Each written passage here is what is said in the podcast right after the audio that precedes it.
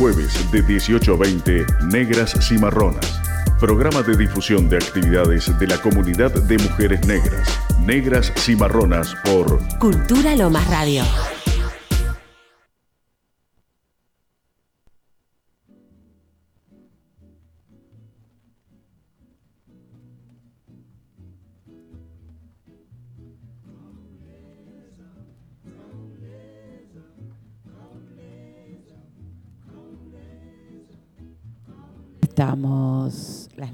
Marronas acá en Cultura Radio Lomas.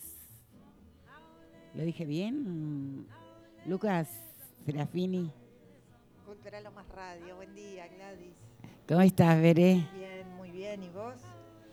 Muy bien, muy, muy bien. Con muchas cosas esta semana que pasó, incluido el domingo, el cumpleaños de mi hijo Así que estuve cocinando un montón. Estuve haciendo de mamá. Está muy bien, está muy bien. Eh, ahora que viene el Día del Padre, podemos hablar eso. Exacto. De hacer de mamá. ¿Vos cómo estás? Bien, bien, bien, todo bien. ¿Cómo vas con lo de Gema?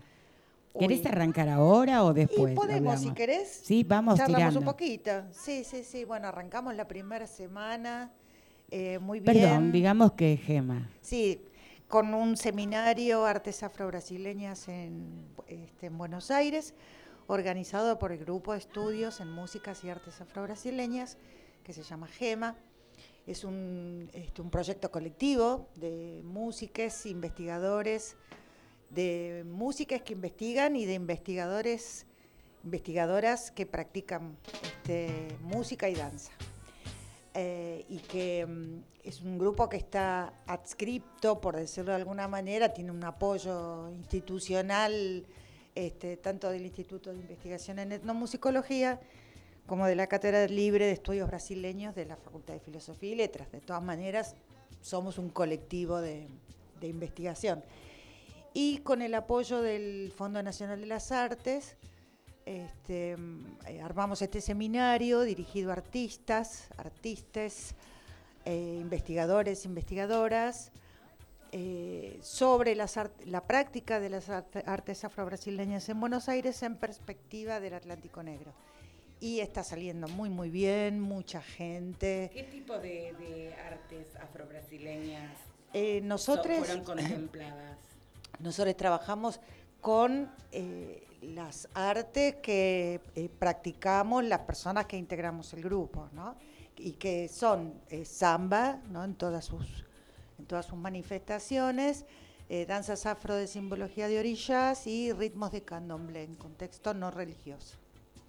¿no? Esas son las, las artes. Obviamente hay muchas otras que están por fuera, ¿no? Y que este, acá se practican y muchísimo, como por ejemplo la capoeira, este, todas las manifestaciones de, de samba reggae, este, bloco afro, este, maracatú, que se hace mucho acá, fogó, forró también, que hay gente que este, practica mucho acá.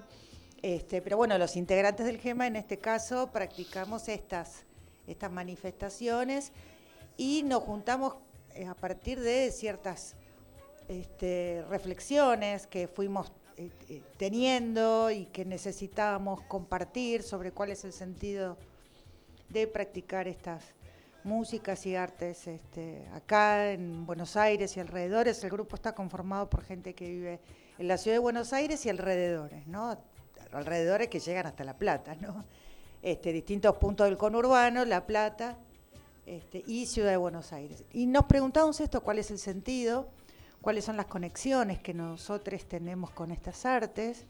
Hay algunas que mm, este, tienen estas conexiones a, raíz de este, su, propia ancestralidad, su propia identidad, este, digamos que se fue construyendo en algunos casos a lo largo de estos años. Eh, otras tienen relaciones de tipo, eh, digamos, cercanía por, por este, identificación religiosa, ¿no? de una religiosidad, y hay otras personas que la tienen desde lo cultural. Entonces, nos parecía muy interesante y muy enriquecedor, primero, poner en diálogo estas distintas experiencias, ¿no? Entre personas que son afrodescendientes, personas que no lo son, personas que tienen una relación con estas artes desde el punto de vista de la religiosidad, otras que no, y personas que han practicado esto toda su vida y que le han dedicado su vida, lo ha convertido en su profesión. Este, obviamente no hay gente que se ha enriquecido siendo profe de samba o profe de, candomblé, ¿no? Porque ser un trabajador cultural o una trabajadora cultural independiente en la Argentina no es una, una actividad que, haga que las, que las personas se llenen de dinero o que monten una empresa, ni muchísimo menos, una actividad súper precaria, ¿no? Este, pero aún así, esa conexión se siente y hace que muchas personas en la Argentina este, le dediquen su vida. Entonces, este, la, primera intención fue compartir estas reflexiones entre nosotros. Luego, el año pasado, hicimos unas jornadas este, que se llamaron Primera Jornada Gema, que se realizaron de manera virtual, que están todas colgadas en nuestro canal de YouTube, el canal de YouTube del GEMA, este, en donde eh, dialogamos con eh, les maestres, maestras que este, eh, trajeron en la mayoría de los casos estas artes acá, ¿no? tanto en las danzas afro de simbología de orillas. Este, recordemos a Isa Suárez, que sigue activa, Telma Mereiles, que está en Córdoba, que sigue activa. Este, eh, bueno, dialogamos con muchísimas más, muchas y muchos profesores afro-brasileños que o que vivieron acá en la Argentina durante muchísimo tiempo, también en busca, en algunos casos en busca de, trabajo o de, desarrollo de una carrera artística, o personas que fueron viniendo a lo largo de los años y fueron transmitiendo estos saberes, estos conocimientos. Entonces, bueno, primero realizamos estas primeras jornadas y ahora la idea era, ya que tenemos esta posibilidad de la presencialidad, de compartir algunos de estos, algunos de estos debates, estas, estas experiencias nuestras con otras personas que hacen lo mismo. ¿no? Yo te sigo en las redes, soy tu seguidora. Este, y realmente parece ser, si bien no, no filman todo el tiempo, no están transmitiendo en vivo todo el tiempo, pero lo que sí he visto es súper atractivo en términos que no solo circula la palabra, sino que los cuerpos eh, están en movimiento y, me parece que eh, son espacios entonces de construir eh, y de construir saberes, ¿no? Desde otro lugar, exacto, con otras construcciones, ¿no? Tal cual, porque en, en, primer lugar utilizamos estas, estas mismas ideas que vos estás diciendo, Gladys, para entender también de qué se trata el universo, este, para intentar aproximarnos, ¿no? Porque entender es como una palabra demasiado enorme, ¿no? Intentar aproximarnos al universo de las artes de matriz afro, en donde en principio, en, primer lugar, el cuerpo tiene una, centralidad eh, que no la tiene en la, en la cultura occidental. Este, en primer lugar, porque tampoco existe esta visión eh, polarizante entre cuerpo y mente, ¿no? sino que eh, existe un principio que integra todos los aspectos de la experiencia humana em, en una sola cosa, ¿no? como lo que realmente es. Eh, el cuerpo, el alma, el espíritu, la mente. Así es. Este, la vida cotidiana, la vida... Este, de hecho, por ejemplo, perdón, yo aprendí o fui aprendiendo y me gustó más no sé si es lo más acertado, pero por ejemplo, el término religión no tiene ese concepto con el cual nos hemos criado nosotras y nosotros acá. Eh, que para nosotros y nosotras la religiosidad va por el lado de asistir a una iglesia, a una pagoda, a un bueno, a una mezquita, a un templo. Una mezquita, sí, sí. En estos lugares, no. La religiosidad tiene que ver con otras cosas, con la espiritualidad y con lo cotidiano. Con la vida comunitaria. Exacto. ¿no? Es un lugar de encuentro de la comunidad. Y en el caso de... Este, Y, y no es cualquier detalle. No. Y en el caso además de, este, por lo que siempre en- trato de hacer esta, esta salvedad, ¿no? Esto es un, un camino en el que nosotros estamos estudiando eh, y que nunca vamos a poder dar cátedra sobre eso porque nosotros somos aprendices y con todas las limitaciones desde las personales y desde el lugar que nos tocan hacer, que es este y no Brasil y todo lo demás, ¿no? Este, pero bueno, una de las cosas que algunas personas que sí saben muchísimo más que nosotros dicen es que además eh, la religiosidad, en, el caso de Brasil, cumplió la función de, re- de recrear eh, un mundo familiar que este, fue mm, eh, expresamente mm, eh, desintegrado en, la, este, en el pasaje atlántico. Entonces, no solamente se trataba de, mm, de construir un espacio comunitario, sino que además por las características de ese espacio comunitario, por eso los, sacerdotes, las sacerdotisas, las lideresas se llaman Mai y Pai, ¿no? que en realidad es Babalorishá, este, eh, que en realidad ella es madre, ¿no? Este, eh, las, las personas que están a cargo de estos espacios tienen esta figura materna-paterna, ¿no? Y las personas que van son los hijos, son los filhos de santo, ¿no? Entonces, además se trataba de reconstruir esos lazos familiares que expresamente fueron este, desintegrados y destrozados en, la- el pasaje atlántico, ¿no?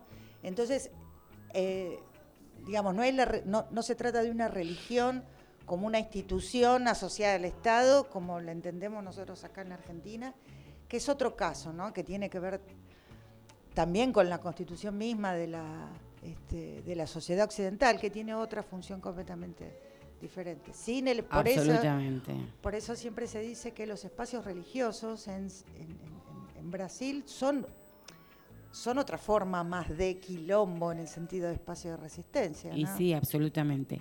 E- y si no, de hecho, fíjate eh, cómo en esta etapa Bolsonaro eh, hay tanta, tanta represión hacia las casas, Sí. a la- hacia los terrenos. Sí, como lo hubo siempre. No, ¿no? Mm. lo hubo siempre, pero se ha profundizado, ¿eh? Sí, sí. en sí, estos sí. momentos se ha profundizado ese tema. Bueno, realmente, ¿qué te parece si escuchamos una musiquita y continuamos con ese tema que realmente me encanta escucharte porque me parece una producción maravillosa? Bueno, vamos a escuchar un- una música. Eh, la podemos escuchar ahora y, la- y cuento de qué se trata después. Dale. si te parece. Así empezamos a este, mechar con un, con un poco de música. Eh, es una canción que se llama Ogun, eh, de un disco eh, que fue dirigido artísticamente por el recientemente fallecido, hace unos me- meses, el maestro Lechier Sleite. Eh, que bueno, creo que algo ya hemos hablado de él, pero si no volvemos a comentar algo, pero vamos a escucharlo y después comento de qué se trata, es uno de los temas que escuchamos en el seminario el martes pasado.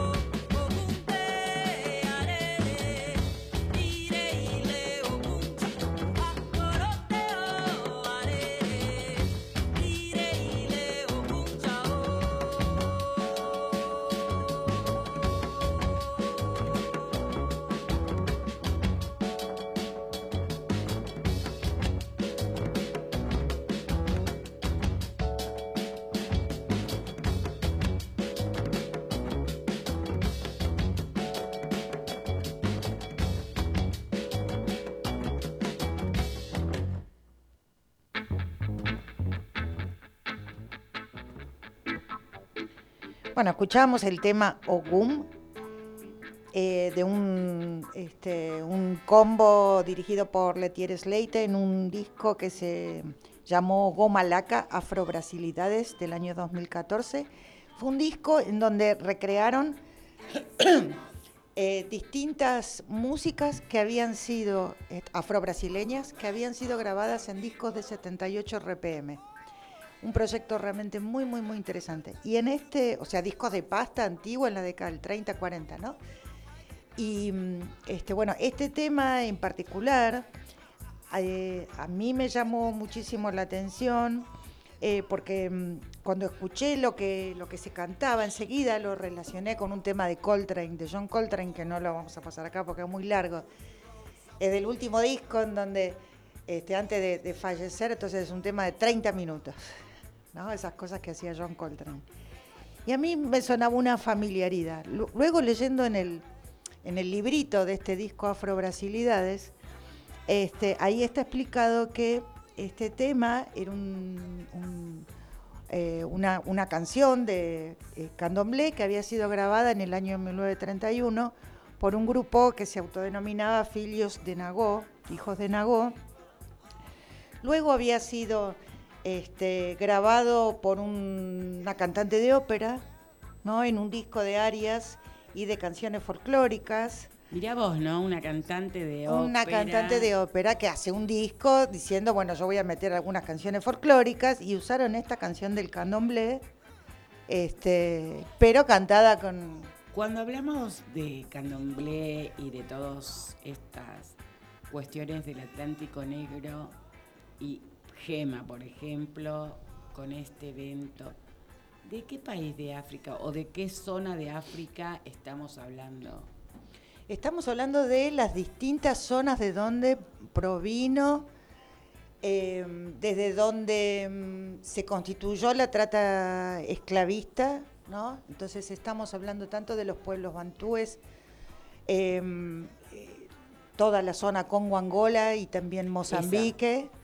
Digo, como porque la gente piensa en África y piensa que es un país. No, no, no, no, no, no, Por eso. Entonces estamos hablando del oeste de África, pueblos bantúes, Congo, Angola, del este de África, una región amplia de lo que nosotros conocemos como la zona de Mozambique, y del noroeste, pero sin llegar a lo más, a lo más norte, lo que, lo que son los pueblos, los pueblos yoruba, Em, la región de Togo, Benín, Nigeria.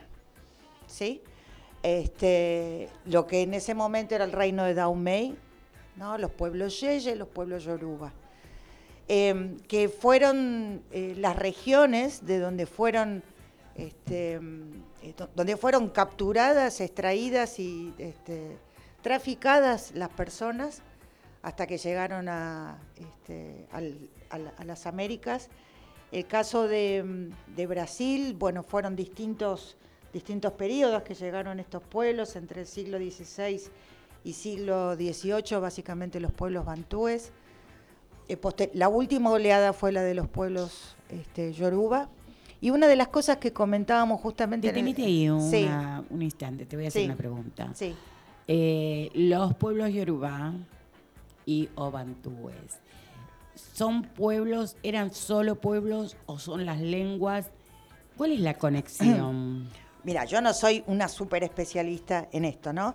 Pero em, eh, cuando estamos hablando de los pueblos, ¿sí? Este, hablamos de este, las etnias, ¿no? Y esas etnias tienen unas denominaciones, ¿no? Eh, no es como una es la forma que se las denominó a este conjunto de pueblos, ¿no? Básicamente Congo, Angola, ¿sí? Después están las lenguas, que las lenguas tienen otros nombres, ¿sí? Que pueden ser Kikongo, Kimbundu, en el caso de Congo, Angola. Este, y después las religiones, que también pueden tener otros nombres, ¿no? Este, en, el caso de, de Salvador, al candomblé de estos pueblos Sí, se lo llama candomblé Angola, ¿no? Como un nombre genérico. Igual que la capoeira, por ejemplo. Exactamente. Ahora, fíjate, Y los pueblos yoruba, sí, son, se los conocía, digamos, los, los pueblos yeye lo llamaban nagó, que quiere decir extranjero, sí, pero en realidad, este, pero también existe una autodenominación que es keto, ¿sí? el candomblé keto, ¿no? Entonces Yoruba es el, pueblo, la, este, la identidad religiosa keto. Porque según las distintas corrientes migratorias del Atlántico Negro, justamente es después la expresión que nosotros y nosotras vamos conociendo de estas religiosidades, estas espiritualidades, ¿no? Porque, por ejemplo, Haití tiene otra expresión que es el vudú. Pero que está emparentada con los yeye, porque son los mismos, porque son eh, las personas vinieron de esos lugares, ¿no? Este, por eso, en, mismo en Brasil, em, a, las, a las deidades que nosotros conocemos como orillá, los yeye los llaman boduns. Claro. Y este, eh, los, en el candomblé Angola se los llama inquises. Pero eh, también, y esto lo conversamos en el seminario, de alguna forma Brasil mismo, el territorio brasileño, fue un, un, espacio en donde también se hicieron estos intercambios del Atlántico Negro, porque pueblos que eh, no tenían este tipo de intercambio en África, sí forzosamente lo tuvieron que tener en Brasil o en Cuba. Claro, exactamente.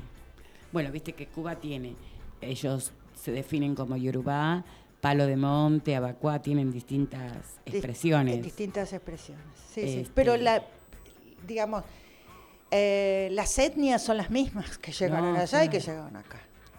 Y una cosa, ah, esto que quería comentar, que este, hasta hace muy poquito tiempo, eh, la bibliografía de los estudios en la Argentina calculaba nada más las personas que habían llegado, este, los les africanos que habían llegado a nuestro territorio, al Río de la Plata, en 60.000 personas, ¿no? Porque era lo que estaba registrado en los libros, ¿no? tanto comerciales ¿sí? como este, gubernamentales, etc. Em, y bueno, el año pasado salió un, libro que lo recomiendo mucho, La Resistencia, ay, no me acuerdo el nombre, lo busco y lo digo, de Magdalena Candiotti, en donde ella recoge unas fuentes de una investigación de un investigador que se llama Alex Boruki, y que él finalmente logró rastrear no solamente estos documentos oficiales, sino documentación del tráfico ilegal. El otro también es ilegal, y por supuesto, ¿no? Pero, este, y en donde hoy está documentado que fueron 200.000 personas las que llegaron al Río de la Plata, ¿no? Contra el número de 60.000, que era el que históricamente siempre se siempre se decía, ya está Mientras hablamos, ¿sabes qué me diste ganas de escuchar a Carriños Brand con eh, Mateus Aleluya, a Jansu? Vamos a ver si está, porque eh, ese, ese, disco está a medias en, las, en las redes. Este, en las plataformas, pero bueno, vamos a... Me dio así como ganitas, porque después también sería interesante, hoy que vamos a tener la visita telefónica de Alexandra Jamilson, una escritora afroparameña, y también nos va a visitar el secretario de Cultura y Educación, Matías Gasparrini. O sea, tenemos un día así. Tenemos un día a full. A full. Buscando las palabras, buscando la música. Pobre, yo la meto en un apriete. no, no, no, ya voy a, llegar. Eh. Ya voy a llegar, ya voy a llegar. Porque ese disco que vos me estás diciendo lo tengo en mi biblioteca. Entonces, en la biblioteca de la plataforma. Entonces ya. Ah, pero por eso recuerdo que no están todos los temas. Pero bueno, vamos a buscar. No, es un trabajo maravilloso ese. No, no está, ¿ves? Mira, yo lo muestro, esto no es tele, radio, pero está pintado en gris que no está. Que es justamente el que vos estabas buscando con este con Mateus Aleluya. Pero bueno, lo podemos buscar de otra manera sí, a Jansu.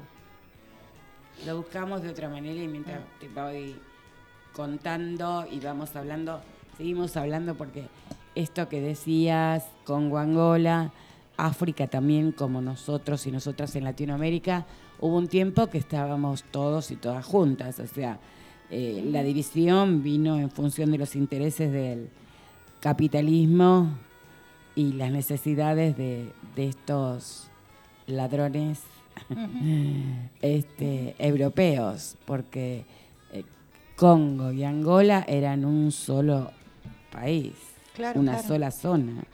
Digo, no eran los únicos. Había eh, esta cuestión de que pensábamos que África es un país, África es un continente brutal. Enorme, el más grande del, de- del- del globo. ¿no? Así es. Este, si nosotros utilizamos los mapas a escala como deberían ser utilizados, este, vemos que es el continente más grande del globo.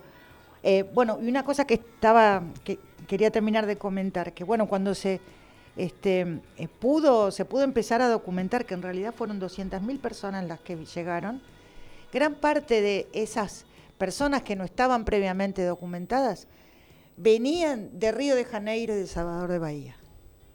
Entonces, en realidad, en lo que tiene que ver con la zona del Río de la Plata y después que de acá mismo se irradió a todo el, este, el territorio argentino, inclusive llegando al Alto Perú, actual Bolivia y el Virreinato del Perú también, llegaron personas de las, de las distintas regiones, de distintas etnias.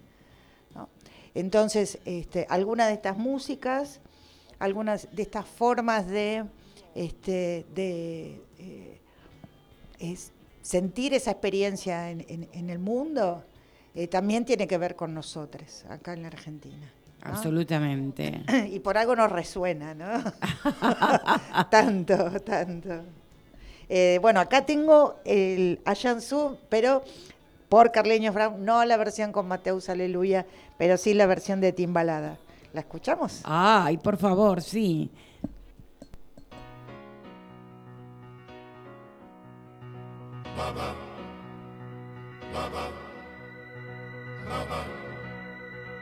Ô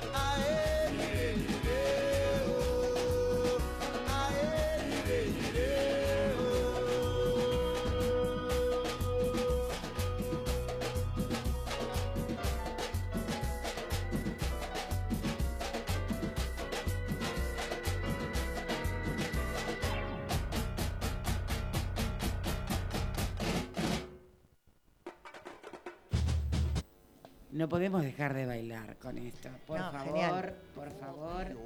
Este, y con mi corporalidad, este, un día ves un desastre acá. si me paro a bailar. Pero es la que es, escúchame, no, no, Sí, no. sí. Maravilloso tema. Sí. Realmente. A Jansu, a A sí, de Carliños Brown, Martín Balada, este, y em, eh, está dedicado eh, a su orilla, el orilla de Carliños Brown, su orilla de cabeza, como se dice, que es Babalú Aye o Omolú. Eh, cabría bien decir quién es Carliños Brown o quién fue y cómo se lo fue conociendo, ¿no? Porque en realidad él es un músico de Bahía, de familia muy, muy humilde, Muy. ujú. del lugar, la ciudad de Brotas, que es en Salvador. Este, y bueno, y específicamente de Candial, que es donde él hace esa escuela de formación de músicos mm, que comenzó siendo para la gente de la favela y terminó siendo una escuela Una escuela de música muy reconocida en la ciudad. absolutamente Sí, en la sí, ciudad y en el mundo, porque hay muchos músicos de otros lugares. Hay un documental que se llama Milagro El de Milagro de Candial. Candial, que está, creo que está en YouTube. Yo Está lo en hace YouTube, está en. YouTube.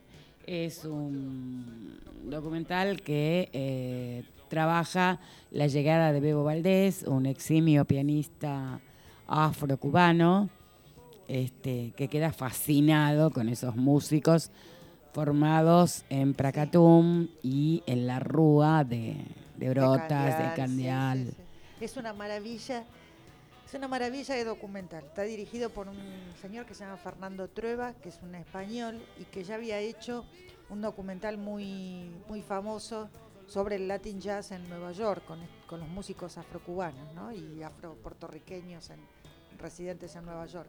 Entonces, eh, está muy bueno el documental porque es alguien que sabe poner la cámara para la música, ¿no? Y, y- y la música está en un primerísimo plano y es, Absolutamente. es una maravilla. Y, y lo que tiene Carliños, además, este, históricamente, que es un artista de la Rúa, este, y él ha peleado mucho y sigue peleando porque el carnaval de Bahía eh, no se cobre y sea en la calle.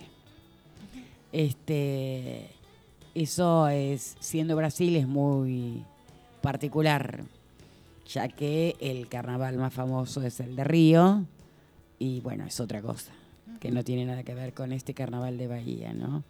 Este, que hasta el día de hoy, a duras penas o lo que fuera, se sigue manteniendo así. Igual que el carnaval Micareta, que es el carnaval que va por todas las ciudades de Bahía, que ese es otro tema también que se hace en la calle. Eh, la expresión cultural, el baile, la danza, eh, la música, está... Por eso dicen, ¿no? Bahía una tierra festera. Sí, sí. Bueno, y justamente lo que este, se dice del carnaval de Salvador, que es el carnaval callejero más grande del mundo.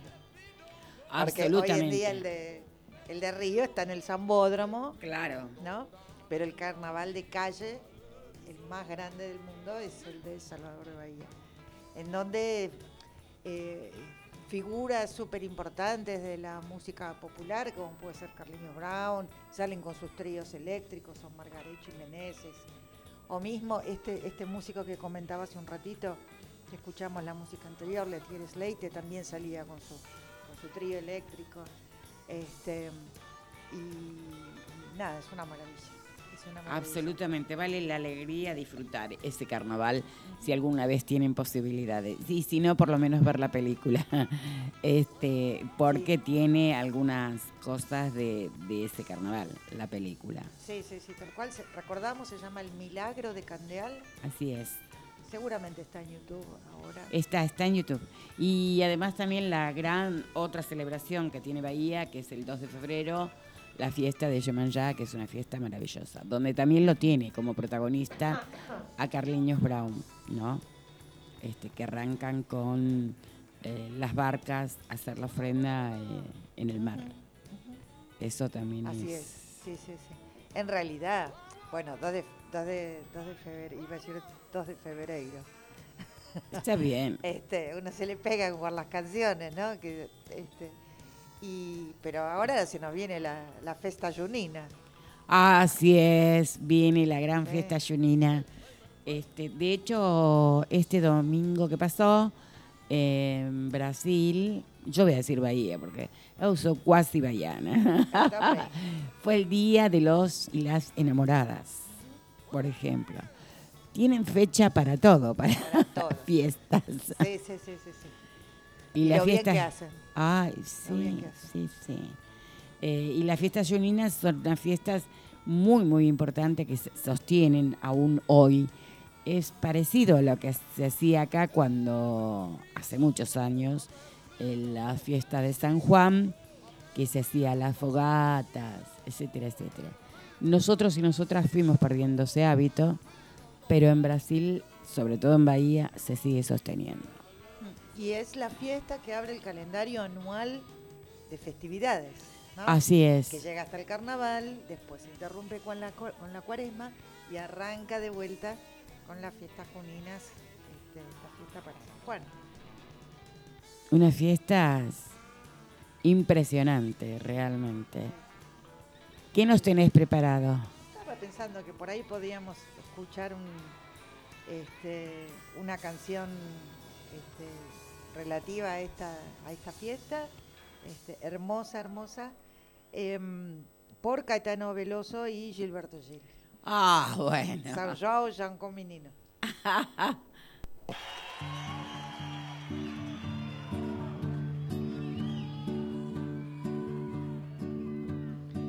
Ai, Xangô, Xangô, menino da fogueira de São João. Quero ser sempre o menino Xangô da fogueira de São João. Céu de estrelas sem destino, de beleza sem razão. Tome conta do destino Xangô, da beleza e da razão. Viva São João, viva o milho verde, viva São João, viva o milho verde, viva São João, das matas de Oxóssi, viva São João.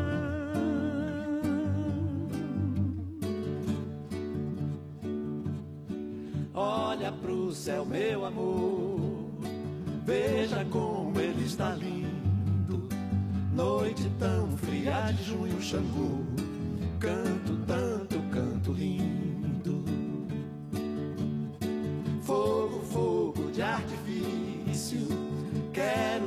Sempre menino.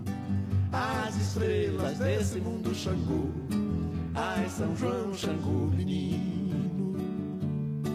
Viva São João, viva a refazenda, viva São João, viva Dominguinhos, viva São João, viva qualquer coisa, viva São João, Gal canta Caíme, viva São João, pássaro proibido, viva São João.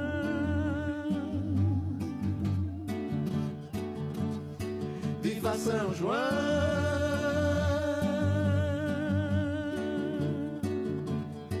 Viva São João.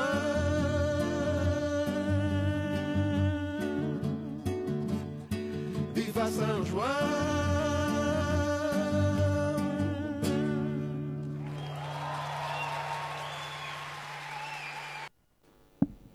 Bueno, maravilloso tema. Gracias, Bere. Hoy, esta mañana estuvimos en Brasil. Nos Estuvimos transportamos. Ay, sí, a Bahía, las dos justamente que amamos Bahía. Sí. Y que nos damos manija mutuamente. ¿no? Ah, sí, y con ganas de ir eh, próximamente. Próximamente, sí, sí. De hecho, ya el 24 nos vamos a armar una fiesta junina así, lo más... Viva San João. Así es, maravillosa. Hoy vamos a tener, eh, vamos a conversar con Alexandra, que en cualquier momentito la vamos a estar llamando, Jamilson, eh, que es una escritora afropanameña y está, yo estoy muy entusiasmada con su trabajo Por eso me parece sumamente importante poder hablar con ella. Justamente vamos a ir introduciendo al tema. ¿Qué te parece, Bere? Dale. En estos días que en la ciudad de Buenos Aires, la capital del universo, el jefe de gobierno eh, autorizó a la ministra de Educación, la tristemente célebre Soledad Acuña, este, para prohibir el uso del lenguaje inclusivo. ¿Sí? Así, categóricamente. Sí, sí, sí. Prohibir. Y luego, además, frente a la resistencia, eh, dio un comunicado donde, además de prohibir, va a sancionar a los docentes, las docentes, eh, por el uso. Es bien eh, perverso porque yo comparto un grupo, por ejemplo, con Diana Mafía, y ella acaba de hacer un manual a pedido del gobierno de ciudad de géneros y diversidades. Mira. Eh, voy a leer un poquito lo que ella dice, porque realmente es impresionante eso. Eh, Diana estaba indignadísima. Eh, mira, dice, Soledad Acuña amenaza con sanciones para los docentes que usen el lenguaje inclusivo. Dijo, si no se cumple la resolución, habrá un proceso administrativo disciplinario. Es, como que te deja sin palabras, ¿no? Porque decir prohibición ya es una, es una locura, es volver a, este, no sé, a los tiempos más oscuros en que se prohibían determinadas cosas en, el- en los contextos educativos, ¿no? Eh, no sé, yo creo que, no sé, por ahí me equivoco, ¿no? Pero apelan a esto de la prohibición porque eh, saben que van a tener mucha resistencia. ¿no? Yo soy docente en la ciudad de Buenos Aires, en el nivel terciario, y, este, y en el ámbito donde yo estoy, les profes, les alumnos, todos hablan con lenguaje inclusivo. Entonces, eh, no creo que un, este, una resolución ni del Ministerio de Educación ni, ni- ni del gobierno de la ciudad elimine ya esta práctica, ¿no? Porque la lengua es una cosa viva, se va adaptándose a las necesidades este, sociales, ¿sí? Absolutamente. con el correr del tiempo. Entonces eso no se puede modificar por decreto. ¿no? Y cuando se intenta eso, normalmente no se tiene éxito, ¿no? Porque este, los pueblos siguen haciendo lo que, lo que creen que, que tienen que hacer, ¿no? Realmente eh, yo quedé muy consternada porque esto, como vos decís, la cosa de prohibir Sí, y, ese y- es- y de sanción disciplinaria, Sí, sí, ¿no? Eh, te remite a momentos durísimos. Nosotras que por edad somos sobrevivientes a una de las etapas más crueles eh, que hemos vivido en este país.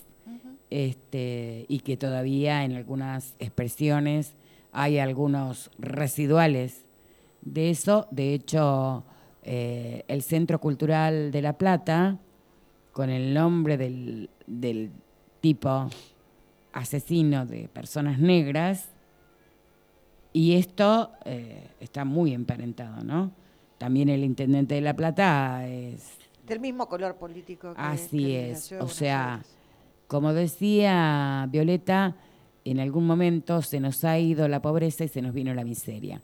Y para mí es la pronunciación no solamente de la derecha, sino que además el nazifascismo dentro de eso, ¿no? Porque de esas expresiones es como la gente va tomando.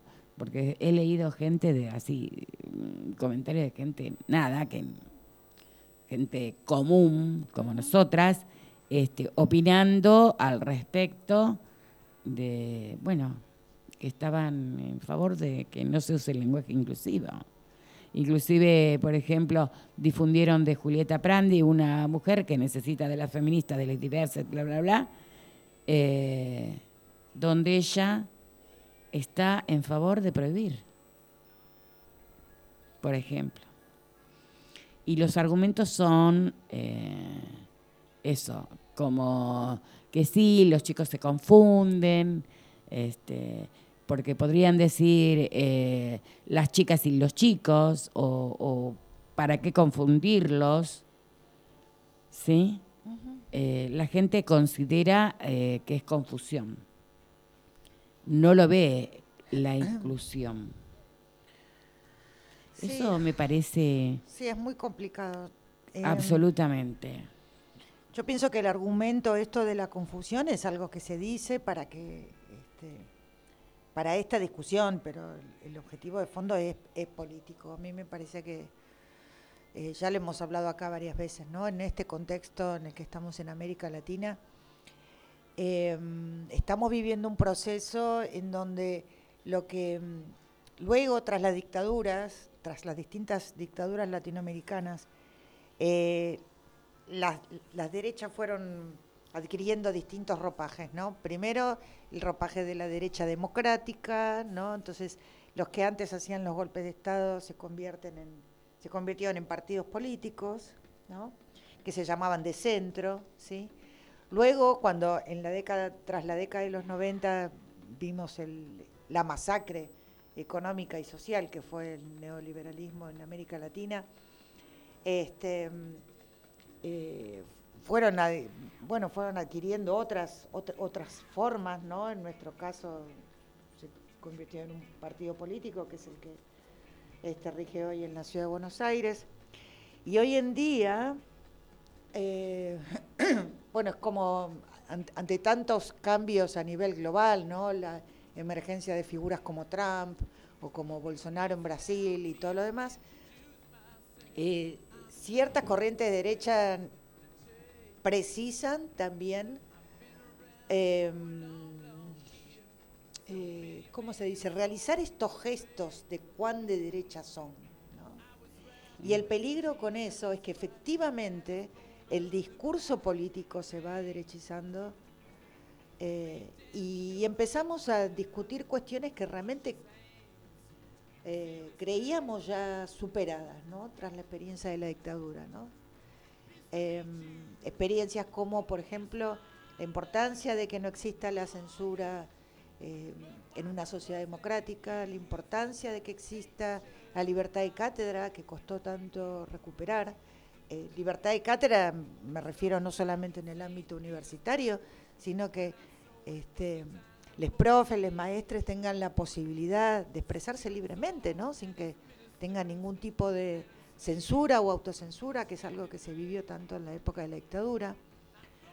Eh, bueno, lamentablemente yo lo, lo leo y, y- y entiendo Gladys que a vos te pasa lo mismo, ¿no? Que lo leemos en la misma en la misma clave a esta a esta cuestión, ¿no? Que nos trae reminiscencias de esas épocas y bueno, Absolutamente. y así está da pasando en todas escosor, partes, da da escosor. escosor, ¿eh? da escosor, Realmente, porque eso, mm, cuando pensabas que habíamos avanzado, eh. Cuando creíamos que ya nadie nos iba a censurar. no, esto es un golpe, realmente, golpe. porque eh, nada más y nada menos con el tema de la educación, ¿no? Meterte con eso, este, eliminar esto, la, la reconstrucción de las identidades, porque además tiene que ver con eso, es Claro. muy profundo, Es que ¿Sí? el cambio fue profundo. absolutamente. El avance fue importante. Es cierto, nosotros siempre podemos decir que nos faltan muchas cosas y todo lo demás, pero en muy pocos años hubieron cambios muy importantes. Entonces, este, tardíamente, eh, de esta manera, que yo creo que no sé qué tan exitosa va a ser, no, no, no creo que vayas, les vaya a resultar tan fácil, pero este, eh, por una cuestión de que ya forma parte de, de- de los usos de gran parte de la población. Yo no te voy a decir la mayoría, pero por lo menos tienen que, se tiene que aceptar que ya no es posible la censura. Ya no es posible. Pero ¿no? fíjate, Y que, haya- y que haga sanciones por no hacer lo que, lo que ellos nos están diciendo. Es un retroceso muy grande en la, en la vida democrática. sí, pero fíjate, ¿no? Víctor Hugo, eh, yo leía de la garganta poderosa, unas palabras de Víctor Hugo que decía, la democracia está opacada, eh, eclipsada, porque la información está distorsionada. y la que llega a mayor cantidad de gente es la mala información. Y realmente yo a veces considero, no voy a responsabilizar de todo, pero sí tiene mucho que ver. Yo me acuerdo cuando el ridículo de la nata se burlaba de Cristina con el nosotros y nosotras. ¿Sí? Y cuánta gente lo miraba, cuánta gente compró el libro, cuánta gente. ¿Sí? Me parece que todavía nos faltan muchas cosas como pueblo para poder definir y defender esto. He escuchado cosas como de, que decir, ay, vamos a estar peleando por el lenguaje si estamos cagados de hambre. Como, ¿qué tendría que ver una cosa con la otra, no? Pero bueno, digo, eso dicho así, suena como una, un pensamiento de sentido común. Este, que para mí es, Es que el en peor de realidad el sentido común no existe, ¿no? El No. sentido común es el sentido que intentan construir a quienes les interesa que ese sentido circule, ¿no? Absolutamente. Porque, digamos, no es un, un- un sentido acordado en asambleas democráticas populares, ¿no? Alguien lo, lo hace circular, ¿no? Así es. Bueno, ahí eh, podemos ir escuchando un temita mientras se prepara Alexandra. Tengo ganas de reggae, si te parece. Bueno, ¿cómo no? Decime. Vamos a buscar. Le pedimos a Lucas, Dale. que él siempre está ahí. Mira, ya lo tenía ahí, ¿eh?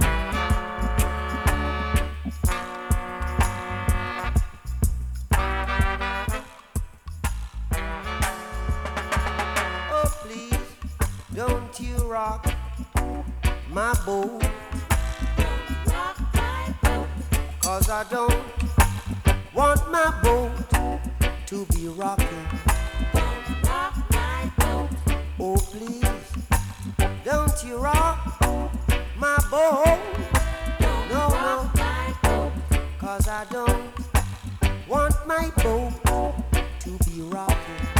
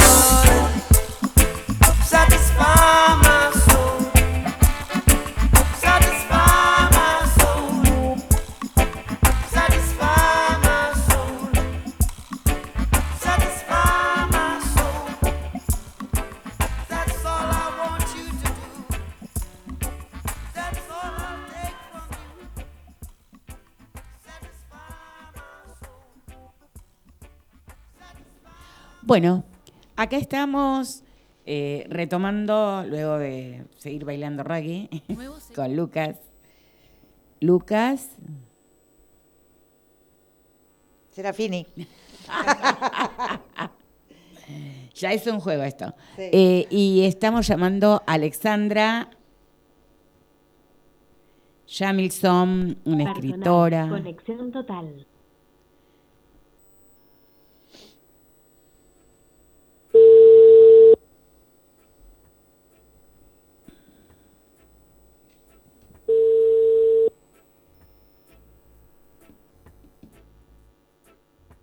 Hola. Hola Alexandra, buenos días, ¿cómo estás? Hola, ¿cómo estás, Gladys, querida? Buen día, buen día. Al fin te podemos, este, podemos charlar, aunque sea por así.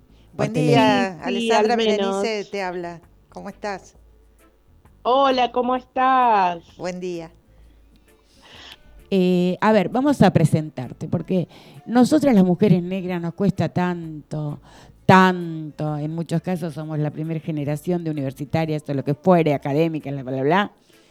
Entonces, preséntate, Alexandra. Eh, bueno, mi nombre es Alexandra Jameson, soy escritora, traductora, docente, eh, varias cosas, gestora cultural. Em, pero sí, siempre ando por ahí, ¿no? Por ese territorio, por el territorio de la, de la comunicación, del lenguaje. De la palabra, mira. Sí, sí, eh, es eso. Y tendenciosamente, además que siempre queremos hablar con vos, este, bueno, estábamos comentando con Bere el tema de la prohibición del lenguaje inclusivo en la ciudad de Buenos Aires. Bueno, sí, es... Eh, pero también a partir no de sé si eso. reír o llorar acerca así de es, eso, la verdad. así es. porque eh, básicamente esto indica un conocimiento absoluto, pero absoluto de cómo funciona el lenguaje, de cómo funcionan los idiomas eh, y de cómo funciona el lenguaje en particular. Es eh, algo que está en constante cambio y que Así las es. personas lo usamos para comunicarnos, para, para pelearnos, para, en fin, lo usamos para la vida cotidiana. Y sobre eso no hay prohibición que valga. O sea, eh, digamos, eh, hay un corrimiento ahora, por ejemplo, de- del pasado del subjuntivo acá, que es muy común decir, eh, eh, por ejemplo, que, que diga, ¿no? En vez de decir que diga, eh, eso sería para un futuro, en vez de decir que dijera o que dijese, se usa el, el futuro o el presente, que diga. ¿no? Sí, sí. Este, por ejemplo, eso se está perdiendo. Sigue existiendo la forma gramatical, pero a la hora de comunicarnos deja de ser útil. Eh, la otra forma es o más sencilla o más fácil de recordar o lo que sea, y lo estamos diciendo así. Es verdad. Entonces, no puede venir alguien a decir, ahora está prohibido decir esto. Exacto. Las personas lo vamos a decir igual y le vamos a usar el lenguaje como, como mejor nos venga para comunicarnos. Así es. Bueno, eh, pasado ese temita, yo le hablaba a Bere de una de las cosas, obviamente que es un placer hablar de todo con vos. Mirá qué aporte que nos haces. Este, sí, porque la verdad que a mí no se me ha ocurrido pensar en esas, esos usos gramaticales este, del lenguaje cotidiano y que igual, aunque no digamos eh, dijera, dijese, eh, cuando decimos que diga, ya sabemos de qué estamos hablando. Exacto, sí. Digo, entonces eh, quería que nos comentaras esto del libro que tradujiste de nuestra querida Sojourner Truth, este, Sí. que para nosotras es sumamente importante y además que lo traduzcas vos, una mujer negra, realmente. Eso me pareció un hecho significativo políticamente hablando. Sí, absolutamente. Eso eh, fue eh, pensado por Carolina Di Vela, que es la editora. Eh, me convocó para hacer esta traducción y la verdad es que para mí fue todo un honor, ¿no? Porque digo, bueno, epa, qué discurso que estoy traduciendo, ¿no? Eh, es considerado el primer discurso eh, afrofeminista en el continente americano. Es el primero, digamos, del que se tiene registro en realidad. Y hay un tema ahí, y es que los registros son muy posteriores al momento en el que se dio el discurso, eh, y son eh, más bien recreaciones que registros, ¿no? Entonces, eh, hay dos versiones, y en una de las dos versiones lo que se hizo fue em, ponerle un léxico y un vocabulario y unos giros que eran muy identificables em, con el léxico y los giros y los usos de las personas negras del sur, de las personas eh, negras esclavizadas o exesclavizadas del sur de los Estados Unidos. Y en realidad Sojourner Truth probablemente no hablaba así porque ella eh, mm, fue eh, eh, esclavizada en una casa de, de, mm, de holandeses. Entonces, lo más probable es que ella hablara más bien con un acento holandés, el inglés. Em, y es probable que lo hablara bastante correctamente, eh, para decirlo en, en un sentido muy que, que se entienda más fácilmente, ¿no? Digamos, yo no creo en esto de, la, de que el lenguaje sea hablado correctamente o no, ¿no? Pero quiero decir que siguiera las reglas este, gramaticales del momento, ¿no? O sea, Eh, de alguna manera encontraste varias perlitas en, Muchas en- perlas, sí. en la sí, sí, traducción, sí. porque ¿cómo es que decís vos, Bere? Traduc traductore. Ah, traductores, traditores. Claro, sí, sí, sí, sí, sí. No me digas que no está genial eso. Sí, eh, tiene varias, tex- varias notas el texto porque eh, tuve que trabajar con ese lenguaje que además, pri- primero ya de entrada el registro que había del discurso de Sojourner era una traición de entrada. Eh, y para seguir, bueno, venía la traición de pasar eso, eh, esas palabras a, este idioma que hablamos acá, el, el rioplatense, el español rioplatense, esta variedad, y que se entendiera, ¿no? Eh, que transmitiera la misma idea. Eh, la verdad es que eh, el discurso tiene unas ideas súper potentes. Eh, Sojourner era una persona que se dedicó a, a uy, un segundo. Sí, bueno, eh, que se dedicó a, testimoniar eh, con, con la palabra de Dios. Ella era muy religiosa, era una mujer de mucha fe, y entonces eh, era itinerante. En un momento de su vida se convirtió en itinerante, en, en- en nómade, digamos, eh, e iba predicando por los distintos lugares. Ella no sabía eh, leer ni escribir. Sin Ah, mira. Tenía esta facilidad de palabra, ¿no? Tenía esta labia como para poder eh, ejemplificar usando pasajes de la Biblia, por ejemplo, ¿no?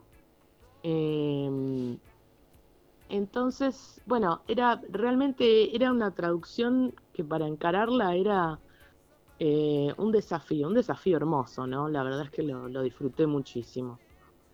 Qué maravilla. Bueno, la verdad que nos quedamos con ganas de en algún momento eh, que nos puedas visitar acá en la radio. Ay, sí. Sería un honor para nosotras. Y si no, que te podamos hacer una entrevista en Cava y bueno, vemos. Pero la verdad que sería sumamente importante. Y no te olvides que se viene nuestro día, el 25 de julio, y nosotras acá celebramos.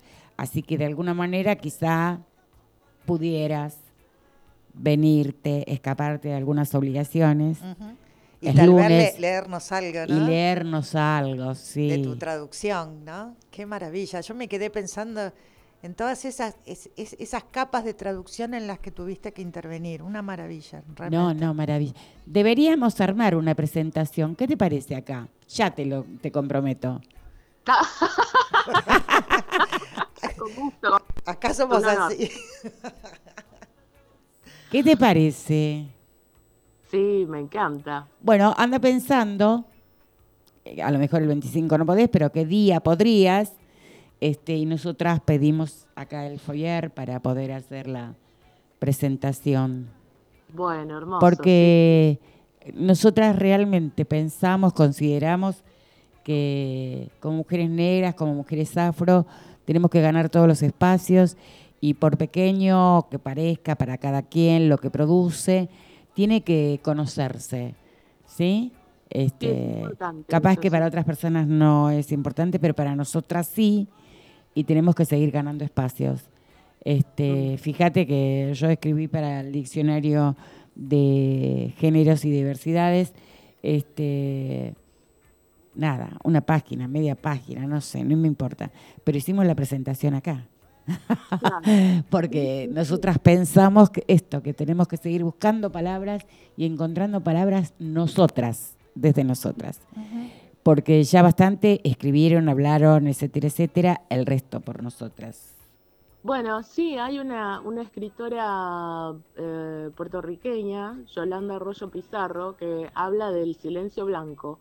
Ella dice, bueno, 10 años de silencio blanco, que nos dejen hablar a, a las otras Sí. personas, a las personas no blancas, a ver qué es lo que sale, ¿no? A Claro. ver qué surge ahí. Mira lo que salió con vos ahí. bueno, Alexandra, te doy gracias, te agradecemos muchísimo este momentito que nos dedicas y bueno, y esperamos encontrarnos con vos y tu obra. Bueno, muchísimas gracias a ustedes, un honor y un placer, eh, un abrazo enorme. Estamos Un gran abrazo, Alexandra. Muchísimas gracias. Besos, buenos días, besos. gracias, gracias.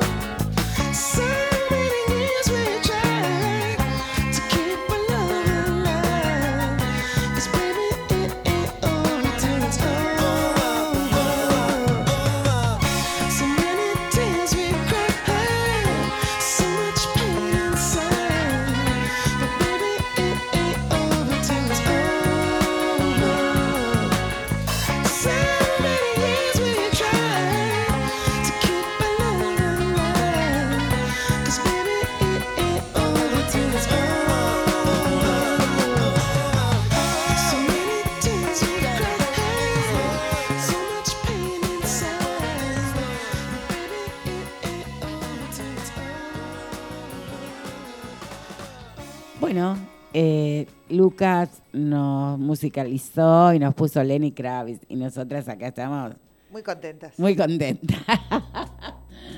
este, ponderando. La verdad que lo cosifiqué. A Lenny Kravitz. Eh, bueno, terminamos de hablar con Alexandra y nos dio algunas perlitas de las traducciones, ¿no? Sí, Acerca sí. del discurso de Sojourner Truth, imperdible. Sí, a mí me, me impactaron, este, bueno, voy a repetir algunas de las cosas que dijo Alexandra recién, ¿no? Pero me impactó eh, principalmente esta de la em, cantidad de filtros, ¿no? Que tuvo que, este, que tuvo que sortear ella justamente como traductora. Em, y bueno, cuando vos traías esto del traductore, traditore, este, que esto lo decía un historiador italiano, Carlo Ginzburg, bueno, él justamente hablaba de los filtros deformantes em, que aplican las personas que van a leer las fuentes populares. Entonces, no en vano es que él usa esta, esta frase, ¿no?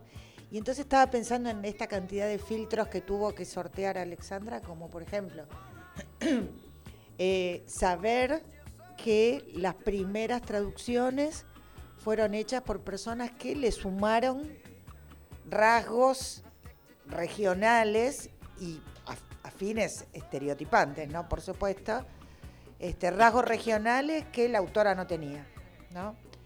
Eh, saber que este, eh, la autora había sido, había estado esclavizada en una eh, casa de holandeses, entonces en donde seguramente su lenguaje tendría marcas de esa casa en donde ella estaba esclavizada. Saber que ella era una persona religiosa y que utilizaba eh, las parábolas de la Biblia para decir su voz también, ¿no? Entonces, su discurso iba a estar impregnado por el discurso bíblico también, ¿no? Y encima alguna los manera por idiomas, eso. ¿no? Y de alguna manera inglés por y- eso quizá ella era, como dijo Alexandra, eh, itinerante, nómade. Sí, sí, sí. O sea, quizá le estaba permitido, siendo una mujer esclavizada, este, ser nómade, moverse de un lado a otro, eh, porque no todas y todas, todas las personas esclavizadas tenían esa posibilidad de moverse de un lado a otro, eh, siendo mujer y esclavizada, llevando la, la palabra de Dios. La palabra de la Biblia, claro, claro. Así sí, tal cual. Y eh, sin quererlo, por ahí sí queriéndolo. ¿No? Este, asumiendo el rol de griot, ¿no? Así de ir a contar historias, de transmitir las historias este, a las comunidades, ¿no? Absolutamente. Mm. Porque, bueno, no sé, frente a hechos así, ¿no te surge esa cosa de decir, y, y si estaba con una familia holandesa, ¿la habrían llevado de una colonia holandesa? quizá, porque Es ellos probable, también, sí, sí, sí. ellos también tenían, este, han invadido África, Sí, sí, sí. ¿sí? Eh, o la obtuvieron como ellos hacían todos estos eh, comprándola en el mercado. En, en función de lo que nos cuenta Alexandra, ¿no? Las perlitas de la traducción de este libro me parece así como... Bueno, ya lo tendremos y la Ya lo tendremos a ella. tendremos, la tendremos a ella, comentaremos el libro. Y mientras vamos esperando al secretario de Educación y Cultura, que el otro día yo escuché el programa y no sé por qué yo insistía en decir director. Pido disculpas públicamente porque no, es secretario. Secretario. Así es. Tenías un temita vos musical, ¿no? Sí, algo que eh, se me ocurría, nada, a partir de, de todo lo que venimos hablando de lo, este, de lo religioso, de los usos de la religión, de la religiosidad popular, eh, de Panamá, y todo eso arrojó un, un resultado. El algoritmo arrojó un resultado que es este hermoso tema de eh, Rubén Blades que se llama Bendición.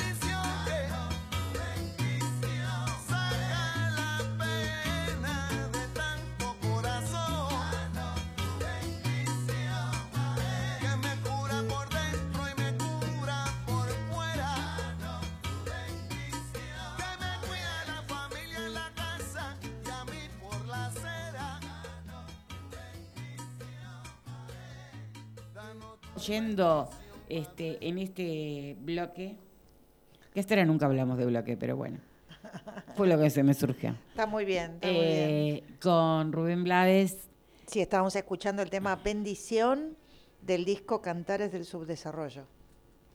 Qué maravilla. La Una verdad belleza. que eh, Blades no te permite quedarte quieta ni re- dejar de reflexionar mientras lo escuchás.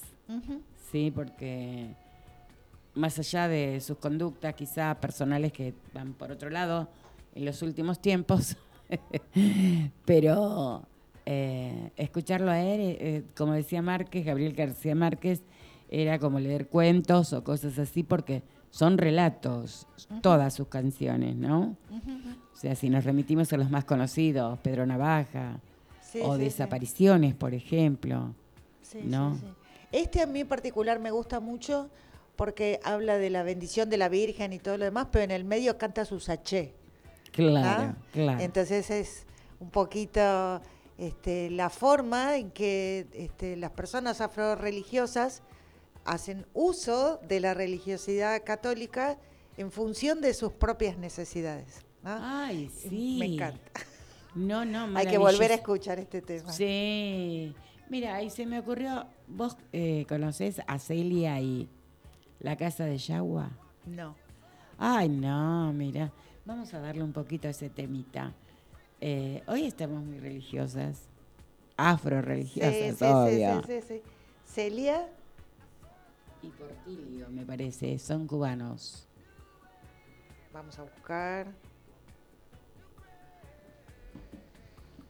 Mientras les voy contando que por suerte aparecieron en un niño y una niña que en la semana pasada habían desaparecido de la escuela del ENAM.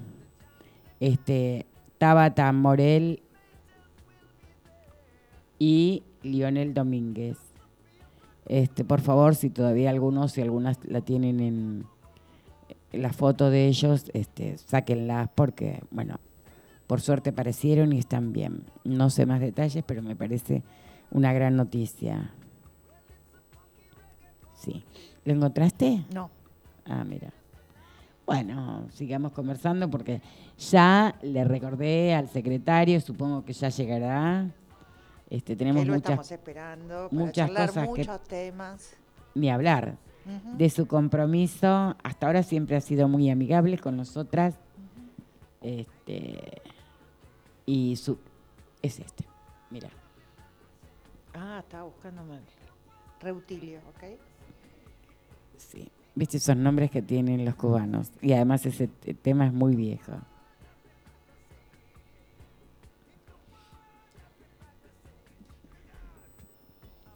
Tiene que ver con estas cuestiones de religiosidad que estamos Ahí está, lo podemos escuchar.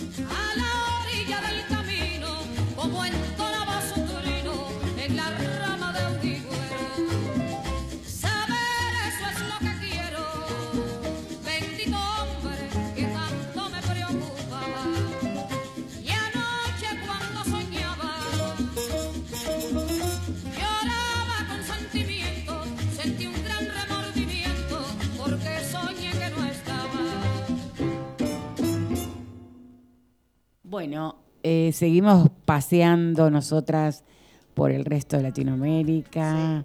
Estuvimos en De Brasil. Améfrica Ladina. Eso, Améfrica Ladina. Me encanta Esa esa, definición, sí, de esa definición. González, Eh, arrancamos con Brasil, seguimos con Panamá. Ajá, y ahora nos fuimos a Cuba. nos fuimos a Cuba.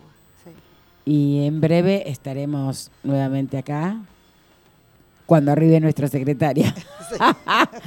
Pero igual mientras este, seguimos acá conversando con Bere, las novedades que hay en estos días que se disparan a partir de a partir y en continuidad, ¿no? Porque siempre estamos en el lugar de los desafíos.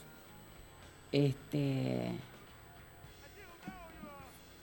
viene un, un recorrido literario eh, de la Universidad de Málaga, pero que va a tener una reproducción acá en, en la Universidad de Ajá. conociendo África a través de la literatura. Ajá. ¿sí? Eh, Federico Vivanco, un recopilador, investigador. Eh, y las inscripciones son gratuitas ¿eh? y previas. Ah, qué bien, qué bien. O sea, si tienen ganas, eh, tranquilamente pueden inscribirse. Y, y un evento más que interesante también que tiene que ver con las lo que está aconteciendo en Latinoamérica. No se olviden que el domingo se vota en Colombia Así es. eh, y nos estamos preparando también para la votación en Perú. Tenemos grandes expectativas, obviamente, por cómo era lo que decía Lelia González, Améfrica Ladina. Améfrica Latina. Maravilloso, Sí, ¿eh? sí, sí, sí. como para tomarlo y seguir pensando. Eh, y hay un seminario, Desigualdades en clave latinoamericana, ¿sí? Es eh, un seminario que se va a dar el, ya digo, en Claxo, el jueves 16 de junio a las 4 de la tarde. Y la modalidad es, es virtual. Está bueno también para, para inscribirse y seguir debatiendo las desigualdades en nuestra querida Latinoamérica, ¿no? Porque nosotras seguimos insistiendo con las candidaturas de Francia Márquez y Petro, este, dada la tremenda situación que vive Colombia. Nosotras hablábamos de nuestro pasado inmediato con la dictadura, eh, pero bueno, eh, Colombia vive en esa situación constante, permanente, este, de mucha censura, asesinato por doquier, con una impunidad impresionante. Sí, que es un poco la marca también, ¿no? De, de esa, esa marca de, de- de violencia, ¿no? Que tanto la sociedad colombiana necesita sanar, ¿no? Ay, absolutamente. Por eso me gusta la consigna de Francia, vamos a vivir sabroso. sabroso, qué hermoso. Y hablando de, Colombia, yo quiero recomendar una charla que se hizo eh, este, el lunes 6 de junio, pero que ya está, disponible en, YouTube por parte este, de eh, Peter Wade, que es un este, eh, académico eh, radicado en Colombia hace muchísimos años y que estuvo en la Argentina presentado por el GEALA, que es el Grupo de Estudios Afro-Latinoamericanos de la Facultad de Filosofía y Letras, y presentó la charla Diversidad Racial, Multiculturalismo e Identidad Nacional en Colombia y América Latina. Yo todavía no tuve oportunidad de escucharla, pero sí quiero recomendar para verlo, por conocer la, este, la trayectoria y los, escritos de Peter Wade, este, recomendar su charla que ya está disponible en el canal de YouTube del Instituto Ravignani de la Facultad de Filosofía y Letras. Sí, justo estuvo con Alejandro Frigerio. Así es.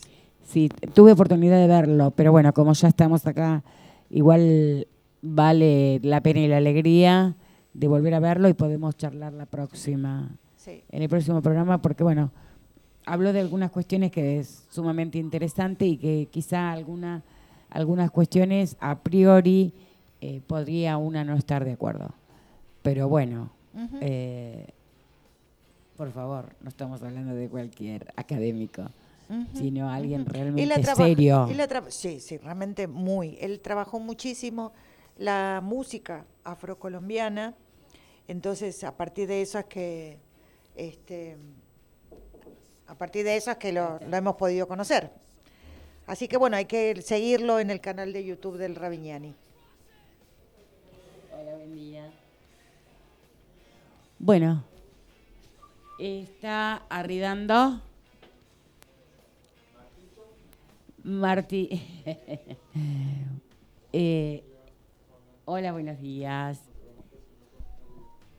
Estamos acá en la informalidad de nuestro programa que va a arribar nuestro secretario de Cultura y Educación de Lomas de Zamora.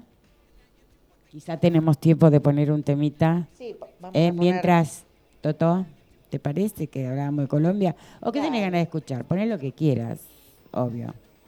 Lo que tenías ganas de escuchar o tenías preparado. Veré. Dale, ahí va. Sí, ya que estábamos hablando de, De Totó, Colombia. Vamos a poner un tema que no hemos puesto todavía, muy conocido y que todos van a reconocer rápidamente. Y a bailar. Y a bailar. Va subiendo la corriente con chinchorro y atarraya, la canoa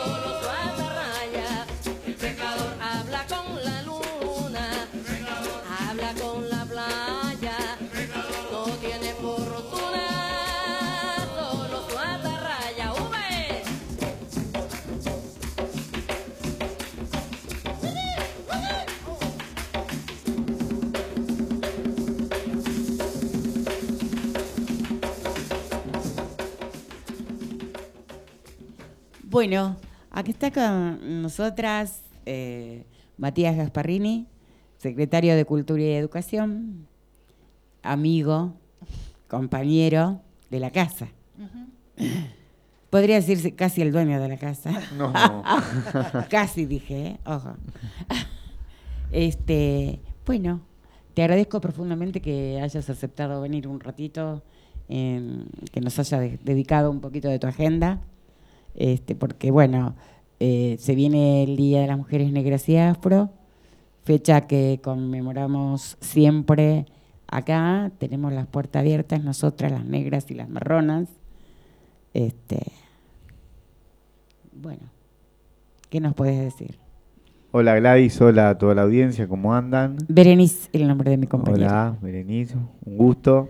Igualmente. Bueno, siempre que llega esta fecha eh, nos pone muy contentos, ya que Loma de Zamora fue pionero, gracias al trabajo de Gladys y un gran grupo y una decisión política pudimos conseguir este primer objetivo y también después tener al teatro como una, como una herramienta, como un lugar, como un espacio para que puedan presentarse todas las culturas y en este caso están ustedes acompañados siempre por muchísimas mujeres, muchísimos hombres, así que muy contentos y estas cuestiones tienen que ser políticas públicas que tienen que quedar sin importar quién es la persona que conduzca, sino siempre tener presente el proyecto y que quede a lo largo de los días, de los años y que vaya quedando y que se vaya pasando de generación en generación.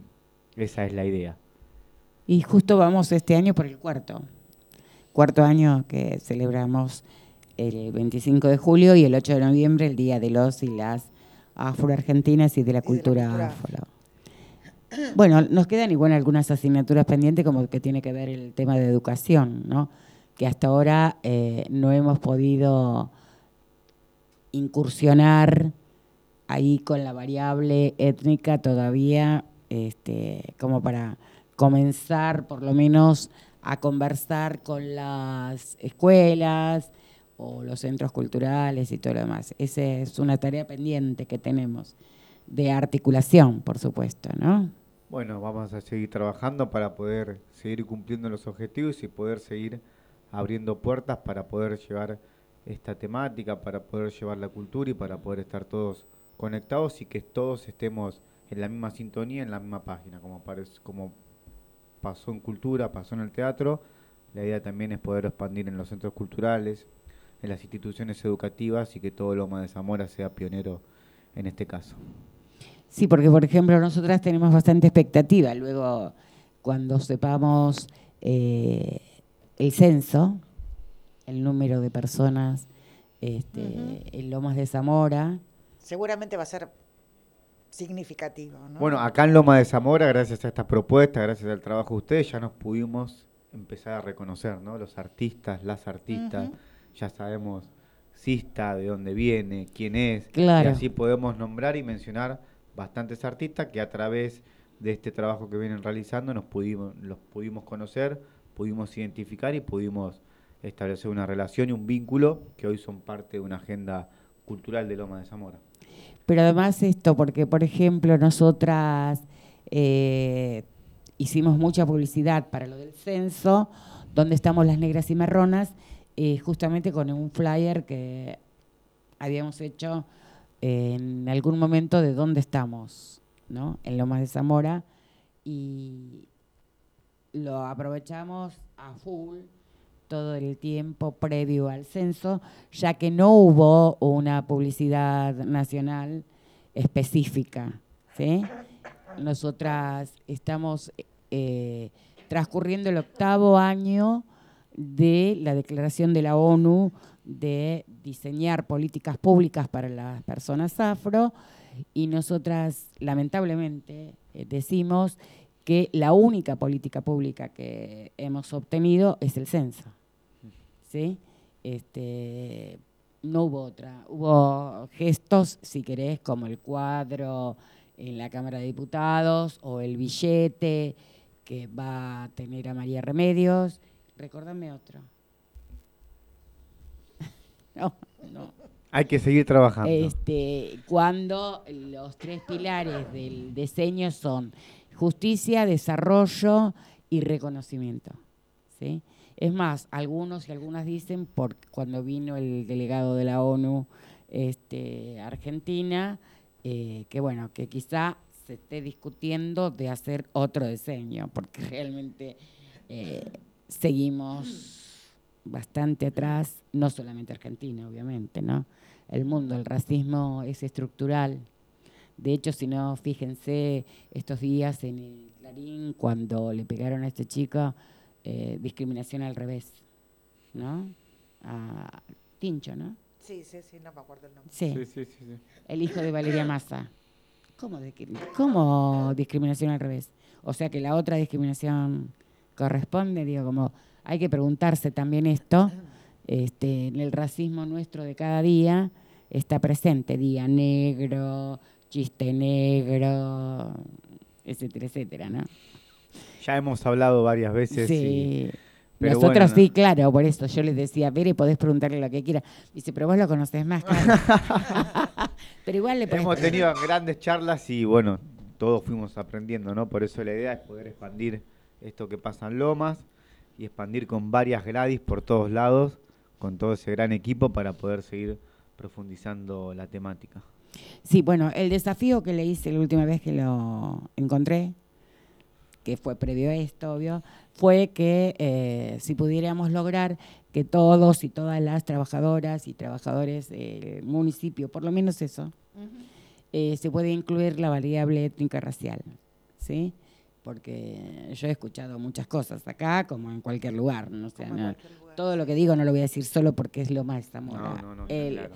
el racismo atraviesa de una manera tan naturalizada que impresiona, ¿sí?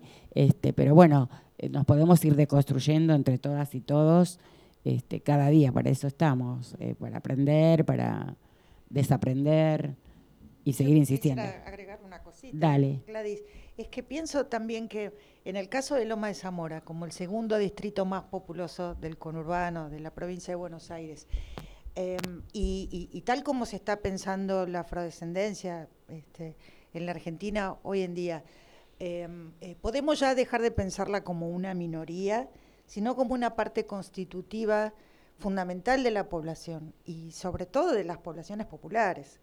Entonces, en el caso de este, las políticas en educación, así como, quiero decir esto, que así como el, el distrito, la municipalidad de Loma de Zamora es pionera en este, eh, desarrollar estas políticas públicas en materia cultural, porque no existen en otro lugar, no, no, no existe una celebración de las mujeres negras en otro lugar que no sea acá, un programa de las mujeres negras que no sea acá, este, que sería realmente muy interesante que se pudiera avanzar este, con estas políticas también en la educación, ¿no? Porque se trata de uno de los distritos que seguramente este, que en- se puedan autorreconocer o no las personas, seguramente va a ser uno de los distritos donde más afrodescendientes hay.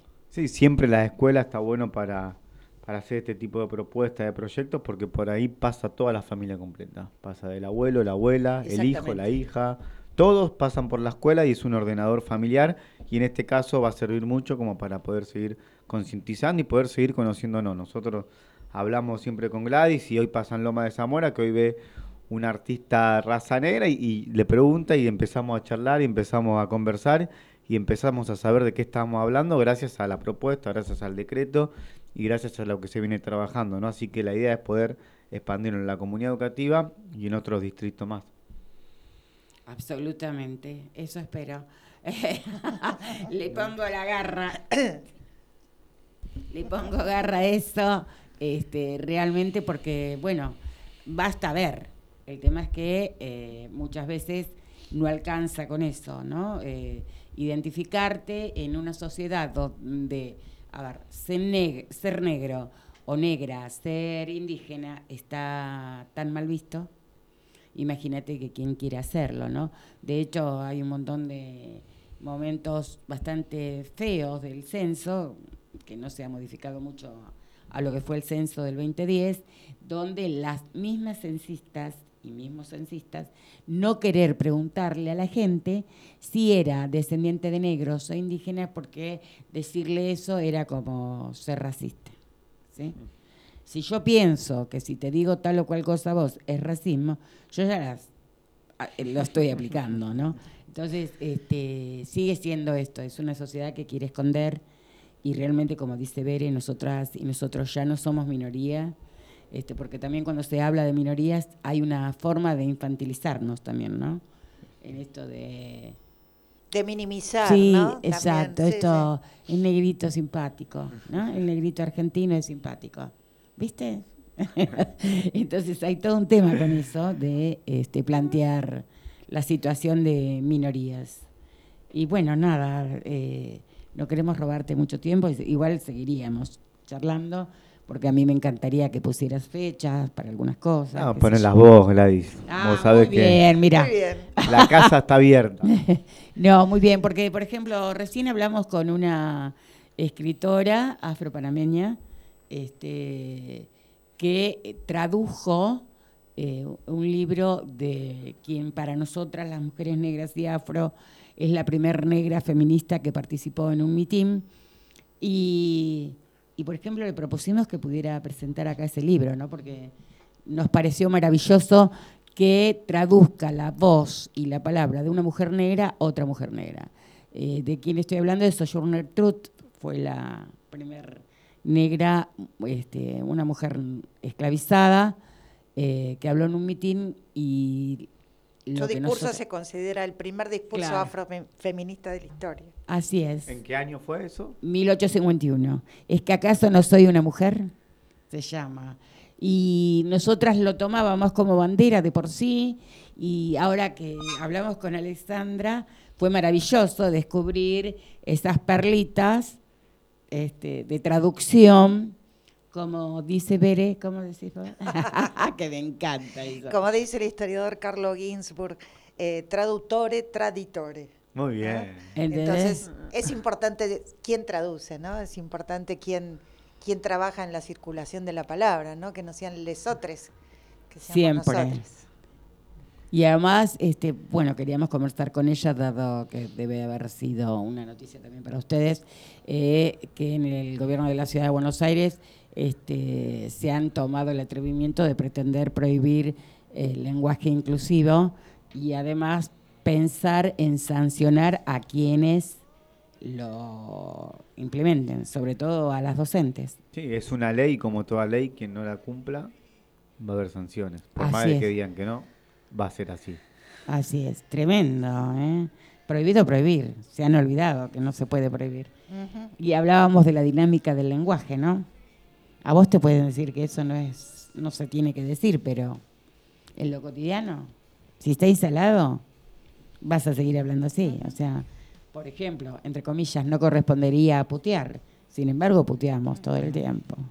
No, Tremendo. digo, Sí, sí, sí. Es como que el énfasis estuvo puesto en la prohibición y en el disciplinamiento de los docentes, y eso es súper complejo, ¿no? sí.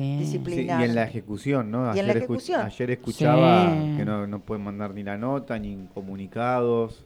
Bueno, es una ley eh, que como toda Un ley, decreto. es un decreto que hay que, que quien no lo cumpla va a recibir sanciones. Ayer escuchaba a la ministra y es tremendo eso para la comunidad educativa y para la población en, en su máxima densidad, ¿no? Pero mira qué coincidencias que tienen, ¿no? Porque en La Plata se inauguró un centro cultural con el nombre que nunca me acuerdo de un tipo que en Mejor no nombrarlo, posterior al asesinato de George Floyd eh, salió a matar negros y en La Plata se, eh, Hay un centro, cultural, con su nombre. con sí. su nombre, ¿no? Y se hicieron denuncias de que este, Claro. es apología de, de, ah, eso, de racismo y todo lo demás, ¿no?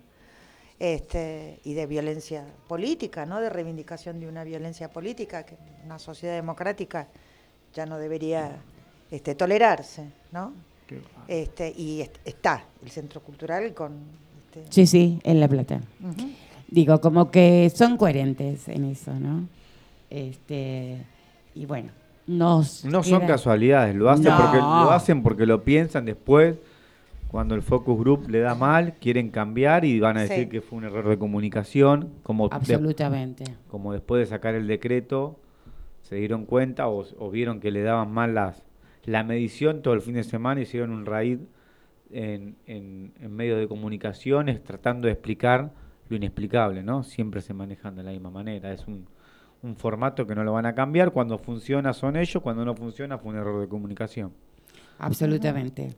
Pero bueno, por suerte tenemos nosotros y nosotras acá la posibilidad de desarrollar otras cuestiones este, y no es pequeño detalle. Bueno, en un momento en el Consejo Deliberante dije, mira, si un día podemos declarar a Lomas de Zamora como un distrito libre de racismo. Esa, me gusta, ¿eh? Me gusta. Este, me Soñar, parece- planificar y lograr. ¿Cómo no? Absolutamente. Este, en eso estamos. Sí, sí, sí. Muy bien. Este, Un distrito así- que esté observando Claro. el racismo, situaciones de racismo. Sí, sí, sí. Bueno, cuenten con Por nosotros. eso seguimos insistiendo con el tema de educación. Para nosotras es sumamente importante. Vamos a retomar ese Este, tema y nos vamos a poner a trabajar. Así es. Bueno, y te cuento porque Berenice es una compañera etnomusicóloga este, y como decíamos con, por Alexandra, nosotras, eh, las mujeres negras que vamos participando, eh, porque hoy ahora somos dos porque tuvimos algunas cuestiones con las compañeras de salud, este, en muchas de nosotras somos primera generación de académicas y universitarias. Entonces nosotras siempre destacamos eso y queremos destacarlo, por eso quería presentarte a Bere. Este, y que te puedo decir todo el currículum. Y en estos tiempos se está realizando un evento en Cava. Contáselo vos. Que Sí, un seminario de artes afro-brasileñas este, en Argentina, dirigido a artistas, eh, investigadores, investigadoras de, est- de estas artes, ¿no? De Bien. gente que toca samba, este, baila simbología de orillas, toca ritmo de candomblé, pero un seminario dirigido a artistas y investigadores en perspectiva del Atlántico Negro. ¿no? Este, y esto lo hicimos con un este, con una beca del Fondo Nacional de las Artes. Bien. Eh, bueno, eso. Perdón, y Este, tiene un Con libro. entrada gratuita. Y tiene un libro. Pero no Sobre me hagas jazz. hablar. Sobre el jazz. No, no, porque realmente cabe destacar ¿sí? nuestros saberes, nuestras expertise, porque en esto también de lo de las minorías, eh, también en muchas cosas somos como devaluadas, ¿sí? Y, y es importante. Es que en la medida en que las personas se vayan autorreconociendo, ¿no?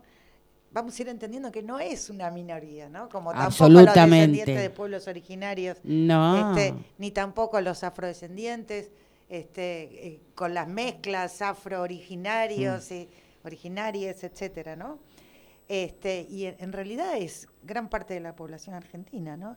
Que está buenísimo que pueda empezar a reconocer esas, eh, eh, esas raíces de donde venimos, ¿no? Esas matrices de donde salimos. Pero además en toda la sociedad, porque también a veces se piensa que eh, se vincula lo negro o lo marrón a lo pobre, a la cuestión de clase. Claro. ¿sí? En general, la gente cuando se refiere a las personas negras dice, estos negros de mierda, planeros, etcétera, etcétera. Nunca se les ocurriría decir, por ejemplo, para decir de Lomas, que en Banfield viven los negros de mierda, planeros, etcétera, etcétera, en el centro de Banfield, por ejemplo. Hay lugares que son significativos, que están atravesados por la mirada de clase que se tiene. Cruzamos la General Paz para acá, somos los negros de mierda del conurbano, ¿no? Esta cuestión que está tan atravesada. Si sos negro, sos pobre, y si sos pobre, sos negro. Hay Y- que trabajar colectivamente para, para poder cambiar esto. Absolutamente. Creo que la cultura es un es fundamental Sí, es para un poder gran lograr. Es, sí, sí, eh, Sí. en este en esta cuestión, en este caso, hay que utilizar todas las armas que tiene la cultura, todas las herramientas y trabajar sobre ello para poder cumplir el objetivo de que la gente entienda que no es así. Absolutamente. Que, Que, entienda y que no lo naturalice, ¿no? También, Claro. En el día a día. Y no es natural. natural es que huele un pájaro. Claro. Eso sí es natural. Pero el racismo no es natural. Sin Pero, embargo, bueno, la gente lo toma como natural. Por eso hay que Absolutamente. trabajarlo. Por Y eso, por eso estamos acá. mucho. Por eso, porque después cuando nosotras decimos algo, dice, ay, pero ustedes las negras siempre están enojadas. No, al contrario, yo no estoy enojada siempre. digo. No, tendría que escuchar nuestro programa que nos divertimos un montón. Pasamos una música maravillosa y la pasamos genial. Y tocamos todos los temas que tenemos que tocar. Este, pero nada, eso. No es que Absolutamente. estamos siempre enojadas. Absolutamente. Así que bueno, te agradecemos. Bueno, chicas, gracias por la invitación. Cuenten con Cultura Lomas, cuenten con el municipio, cuenten con, con nosotros para hacer un gran trabajo colectivo y a través del arte, de la cultura, poder seguir desarrollando todo lo que vienen haciendo, todo lo que vienen elaborando, para que se pueda expandir en el conurbano y poder llegar a todos, a cada rincón, ¿no?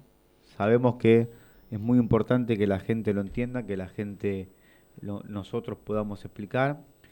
También hay que entender que hay muchos que no que no llegan, que no que no lo saben y que hay que llegar a cada uno. Cuando así la es. escuchamos a Gladys, cuando la escuchamos por primera vez hace 8 o 9 años, uno le llama la atención las cosas que dice, las cosas que nos explica y nosotros tenemos que tomar eso para poder expandirlo ante toda la sociedad. ¿eh? Me encanta. Hay que Y para y, Gladys. Y nos hemos peleado, ¿eh? Sí, y porque te tenés que andar cuidando, ¿no? Pero uno aprende, uno aprende. Y bueno, pero se aprende. Uno pero aprende. Sí, todos, sí, no. Pero, pero eso es lo rico, lo interesante, porque, digo, más allá de su rol eh, funcionario, este, poder habernos sentado a, a discutir mano a mano, este, que a veces no tenemos el mismo acceso a otros, otras este, funcionarios y funcionarias no son accesibles a esto, ¿no? Entonces, el diálogo abierto me parece que es la, este, el primer condicionante, si querés, para un buen vínculo. Yo creo igual ¿No? que falta muchísimo, pero se avanzó bastante. Sí, sí, ¿eh? creo que sí. Hoy, hoy estamos acá con un programa, mira, y hablábamos que ya llevamos más de tres meses. Comenzamos el 10 de marzo. Así que, bueno, y en el medio ahora eh, estamos con el... Sí, con las celebraciones que están por venir, Claro. el día, el día de la, de la Viste que mujer. nosotros- Tenemos que pensarlo, tenemos, tenemos que pensarlo de la escuela bien, capaz que a través de arte mural, de, de cuestiones así que tengan que ver con la interacción con los docentes y con los alumnos, podamos entrar bien con la temática y explicar todo lo que, lo que Y el se caso puede de la, la figura de María Remedios del Valle, que ahora Sí. está en los billetes. Creo que es- hay, hay que buscar ahí la una forma interactiva por para ahí. trabajar. Ahí hay una ¿Eh? punta.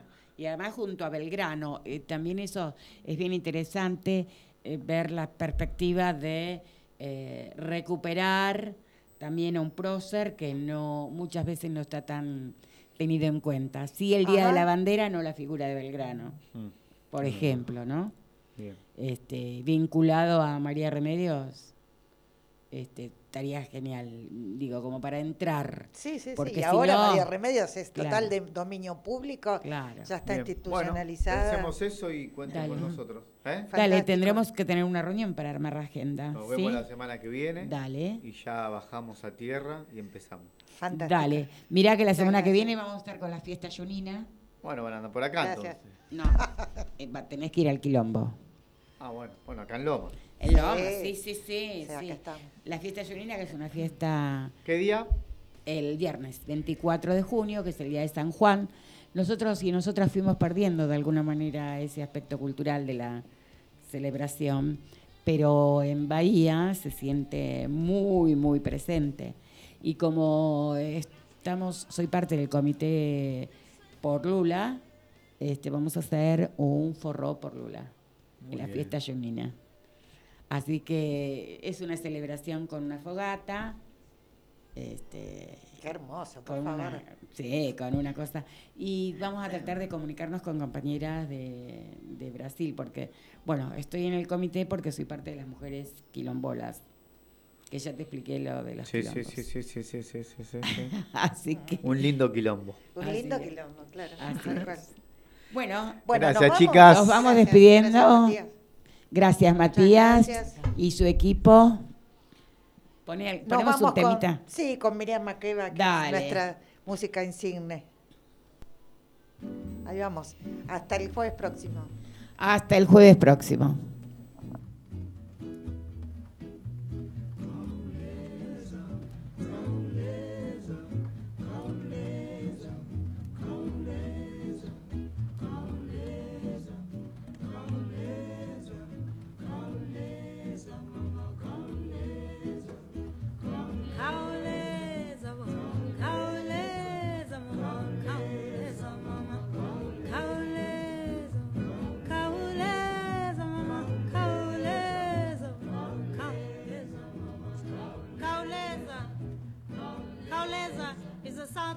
Song. It comes from the townships, reservations, locations near Johannesburg. The children shout from the streets as they see police cars coming to raid their homes for one thing or another.